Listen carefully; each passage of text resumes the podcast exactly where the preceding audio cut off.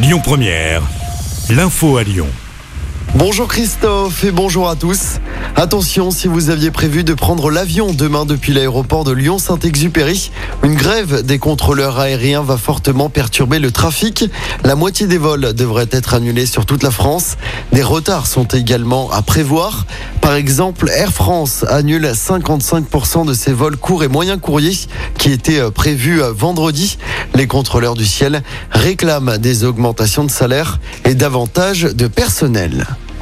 Un rassemblement pour la paix en Arménie est prévu ce soir à Lyon.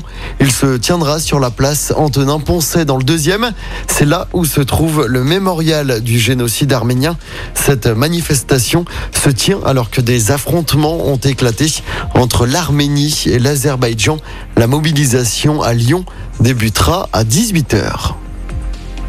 Dans l'actualité également, le gouvernement qui confirme que la hausse des prix de l'énergie sera limitée à 15% l'an prochain contre 4% cette année avec un nouveau bouclier tarifaire et des chèques énergie pour 12 millions de Français. Ce nouveau bouclier va coûter 16 milliards d'euros à l'État.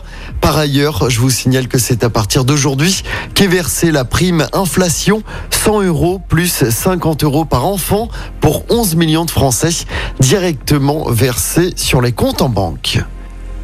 Et puis encore cette foule impressionnante à Londres. Il y avait jusqu'à 4 km de file d'attente hier soir devant le palais de Westminster où est exposé depuis hier le cercueil d'Elisabeth II. Il est exposé jusqu'à lundi prochain, lundi jour des obsèques de la reine. On passe au sport en football de la Ligue des Champions. Le PSG l'a emporté hier soir face au Maccabi Haïfa en Israël. Mené 1-0, les Parisiens ont renversé la tendance grâce à Messi, Neymar et Mbappé. Score final 3 buts 1. Paris est premier de son groupe à égalité de points avec Benfica qui a battu la Juve hier soir. Je rappelle que le PSG sera l'adversaire de l'OL dimanche soir en championnat. Un match qui se joue du côté du groupe Ama Stadium. Et puis un mot de basket. Les Français ont arraché leur qualification pour les demi-finales de l'Euro hier soir en venant à bout de l'Italie. Victoire 93 à 85 après prolongation. Les Bleus, vice-champions olympiques, affrontent la Pologne demain en demi-finale. Le coup d'envoi sera donné à 17h15.